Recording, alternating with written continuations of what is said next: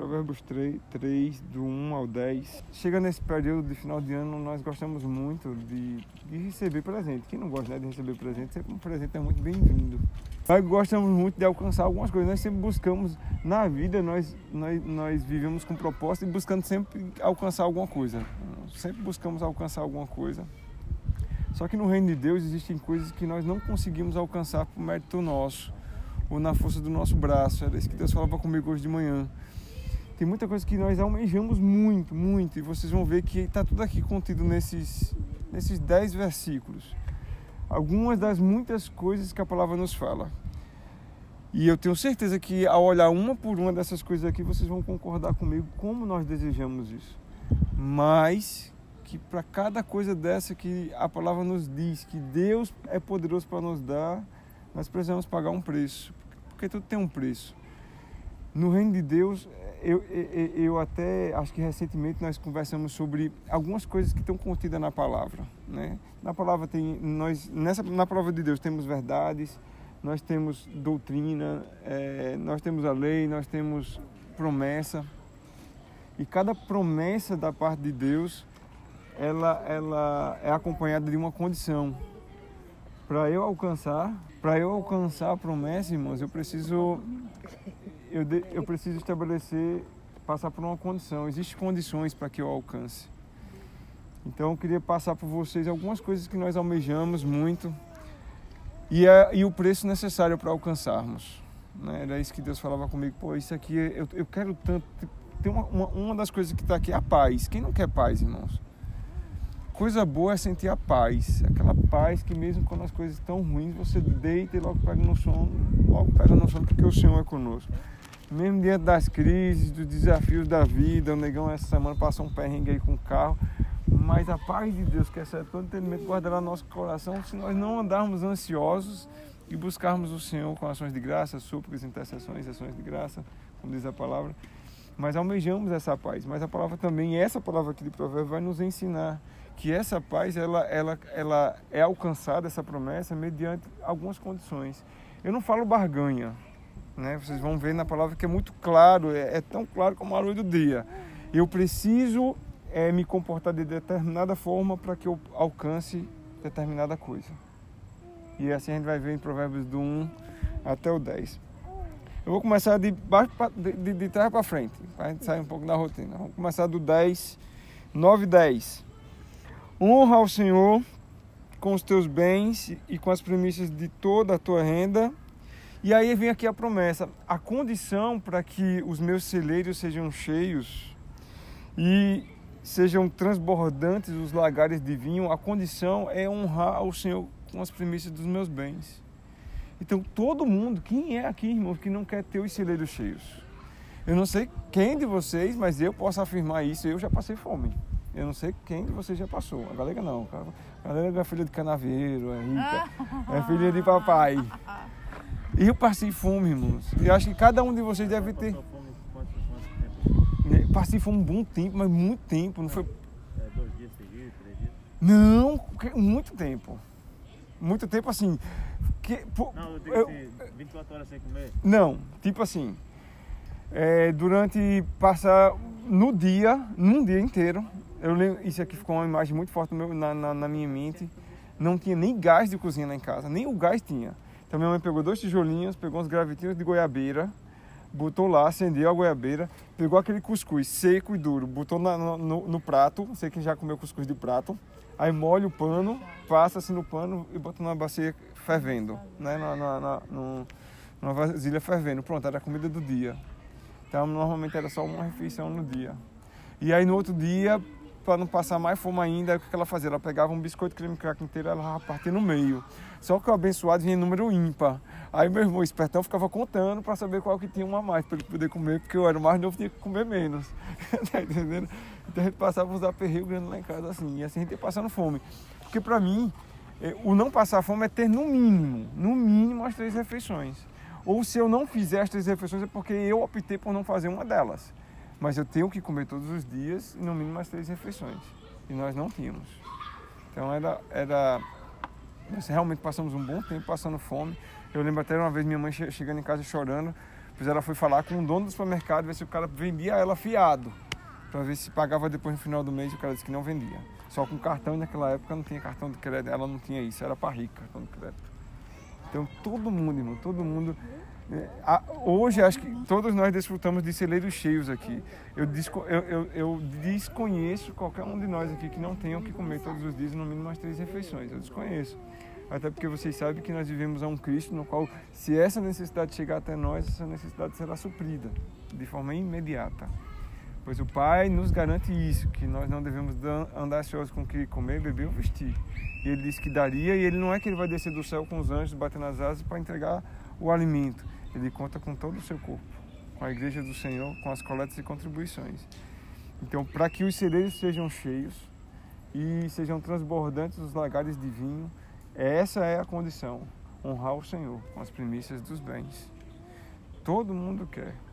É engraçado que todo mundo quer a bênção, mas não quer, ou na verdade quer até a promessa, porque é uma promessa.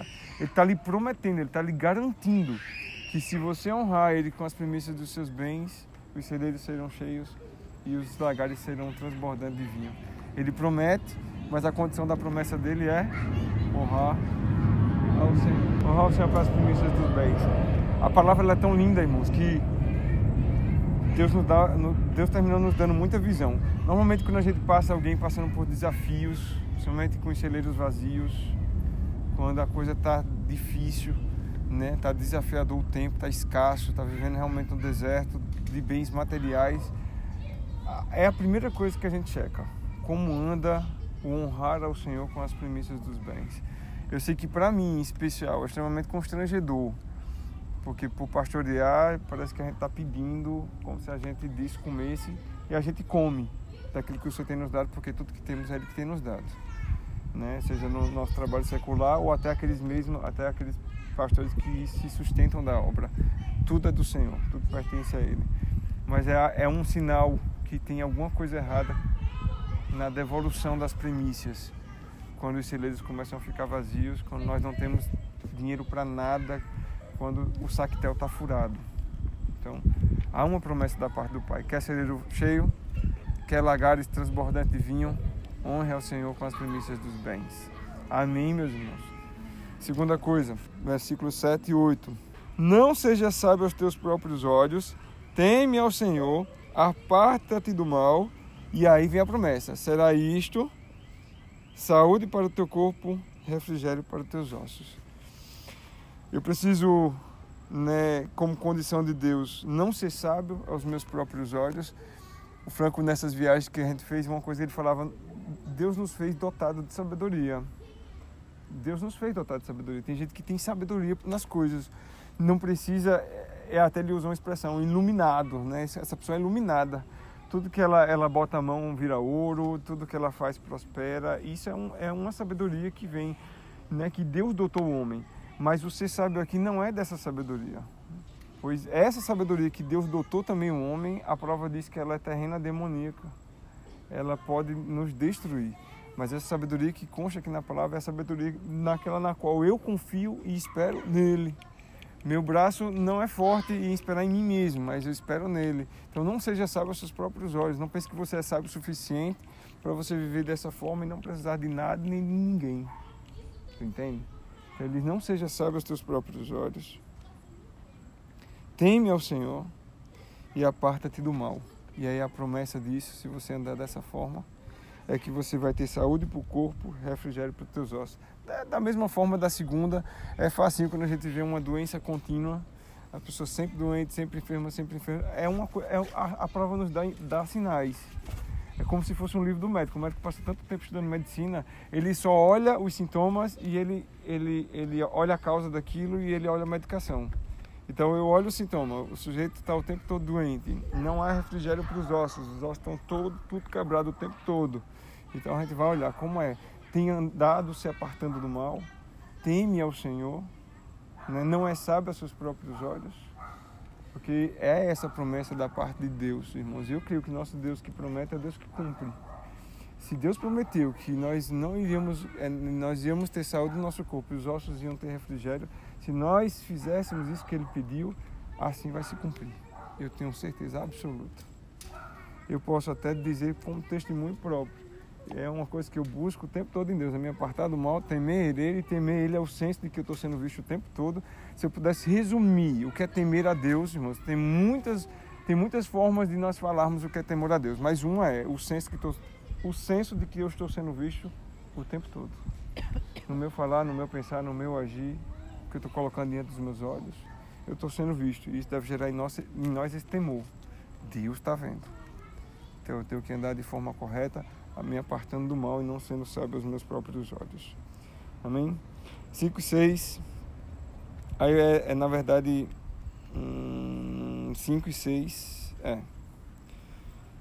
Confia no Senhor de todo o coração, não te estribes no teu próprio conhecimento. E aí a recompensa vem, não, aí continua, ainda continua, reconhece em todos os teus caminhos, aí vem a recompensa, ele delitará tuas veredas. Amém? A condição, o preço que eu tenho que pagar para que minhas veredas sejam endireitadas, pois nós somos uns seres miseráveis que insistimos em andar por veredas tortuosas, fazendo o que desagrada a Deus. Acho que foi muito falado hoje, Evânia, sobre a carne. Nós temos a carne que sempre nos inclina para fazer o que é errado. Nós temos prazer no que é errado. Pois a palavra diz que os que estão na carne não podem agradar a Deus, pois não estão sujeitos à lei de Deus. Então tudo que é lei de Deus, a carne desagrada. E aí isso nós temos prazer nela. Eu não sei quem foi que esses dias me disse assim, que foi, meu, a gente estava conversando. Ah, foi lá em Natal. Conversando com uma pessoa e a pessoa disse assim para mim, por que é tão bom pecar? Disse assim, é bom, cara. Você concorda? Ela ele, ele disse, você concorda comigo que é bom pecar? É gostoso, dá prazer. E dá, irmão. Quem disse que não dá? Dá muito prazer. É, é maravilhoso pecar. O ruim é tomar cruz. O ruim é negar a si mesmo. O ruim né, é seguir a Jesus. Isso tem um preço muito alto. E aí nós buscamos não, não reconhecer Ele em nossos caminhos. Nós buscamos fazer o que a palavra diz, não reconhecer, não confiar nele, se estribar nos no nossos próprios entendimentos, porque é bom. Pecar é bom. E aí a gente não recebe isso que a prova diz que é endireitar as, as nossas veredas. Tá? Por quê? Porque o pecado é bom, né? dá satisfação à carne. E aí a gente vai trilhando caminhos tortos. É mais fácil confiarmos em nós mesmos. É muito mais fácil. Eu até escutei esses dias, eu não lembro de quem também. Tanta gente falando comigo que eu não lembro quem. Uma pessoa disse assim para mim: que todas as vezes que nós temos é, que nós fugimos da palavra de Deus para fazermos, nos estribarmos nos nossos próprios entendimentos, é porque nós temos uma, um, um, um, um, pensamento ou uma lei melhor do que a de Deus. Pô, é isso mesmo. Foi Franco, foi. Ele disse assim, todas as vezes que a gente, pô, a gente se estriba no nosso próprio entendimento, a gente para e pensa, não, não, a, a palavra está dizendo isso, mas eu, eu acho que deve ser assim, eu estou dizendo que a palavra de Deus para mim ela não é válida é, a minha forma de ver é melhor. Então a minha forma de fazer é melhor e nós temos esse defeito, irmãos. Principalmente quando queremos advogar em causa própria, nós temos o hábito terrível de pegar a Bíblia e queremos estribar na Bíblia o nosso entendimento. E aí nós achamos que nesse caminho que nós nos estribamos no nosso entendimento é o melhor. E aí torna-se um caminho melhor do que o de Deus. E é caminho de morte. Amém, irmãos? Então confie em Deus. Essa confiança aqui é, é a confiança cega né? É aquela confiança no qual né, esses dias talvez o negão tenha provado na situação dele, de confiar que Deus vai suprir, que Deus vai agir, que Deus vai atuar, mesmo né, em meio às circunstâncias. Eu acho que quem aqui não já provou dessas, dessa confiança em Deus, lá em casa nós provamos muito, em cada gravidez, Samina ali, como a gente teve a oportunidade de provar essa confiança em Deus, experimentar ela em Deus pois é a certeza no coração de que há uma impotência, eu não posso fazer nada. Aí nós somos provados e levados a confiar de fato em Deus. A prova diz: confia em Deus, reconhece-o em todos os teus caminhos e não te estribe no teu próprio entendimento. E aí a bênção ele vai endireitar suas veredas. Amém? Versículo 3 e 4. Eles não te desamparem a benignidade e a fidelidade. Alguém falou sobre fidelidade hoje aqui. Não te desampare a benignidade e a fidelidade, atas ao pescoço, escreve, escreve as tábuas do teu coração, e aí a recompensa disso é acharás graça e boa compreensão diante de Deus e dos homens. Quem não quer também isso, irmão? Todo mundo quer algo que dinheiro nenhum vai pagar e que a gente não vai conseguir na nossa força. Encontrar graça, né? É graça e boa compreensão diante de Deus e dos homens. Graça e boa compreensão. Quem não quer ser bem compreendido por Deus? Quem não quer ser bem compreendido pelos homens? Encontrar graça também diante de Deus. Quem não quer graça de Deus, irmão? Todo mundo quer. Quem não quer encontrar graça diante dos homens, bem, ser bem compreendido, os favores imerecidos. Mas a condição é fidelidade e benignidade. A gente deve atar ao pescoço. Sempre quando eu pego essa palavra, eu lembro que é algo tão sério que ele manda atar o pescoço para que a gente nunca venha se esquecer. Que precisamos ser fiéis e benignos o tempo todo. Amém, meus irmãos? Por fim, versículo 1 e 2. Diz, filho meu, não te esqueças dos teus ensinos, dos meus ensinos, e o teu coração guarde os meus mandamentos, porque eles aumentarão os teus dias e te acrescentarão anos de vida e paz. É outra, é outra coisa que nós almejamos muito. É longevidade e essa longevidade com paz. Né? Queremos a paz e queremos ter vida longa. Mas a palavra diz que para isso eu preciso guardar os mandamentos. Amém? Que é longevidade e paz, irmãos. Então, guarde os mandamentos. Então, é, é, o que me chamou muita atenção hoje de manhã, orando a Deus, e essa palavra veio ao coração, eu sempre leio o provérbio do dia, e aí isso ficou muito forte. Né? Hoje é dia 3, eu li o provérbio 3, por isso que Deus falou muito comigo é, sobre isso. É que são coisas que nós almejamos muito, mas que dinheiro no mundo compra. Não tem dinheiro no mundo que compre, irmãos, que pague o preço por isso. Por vida longa, por paz, saúde no corpo, refrigério nos ossos, por veredas que são tortas por natureza nossa e alguém que endireite as nossas veredas.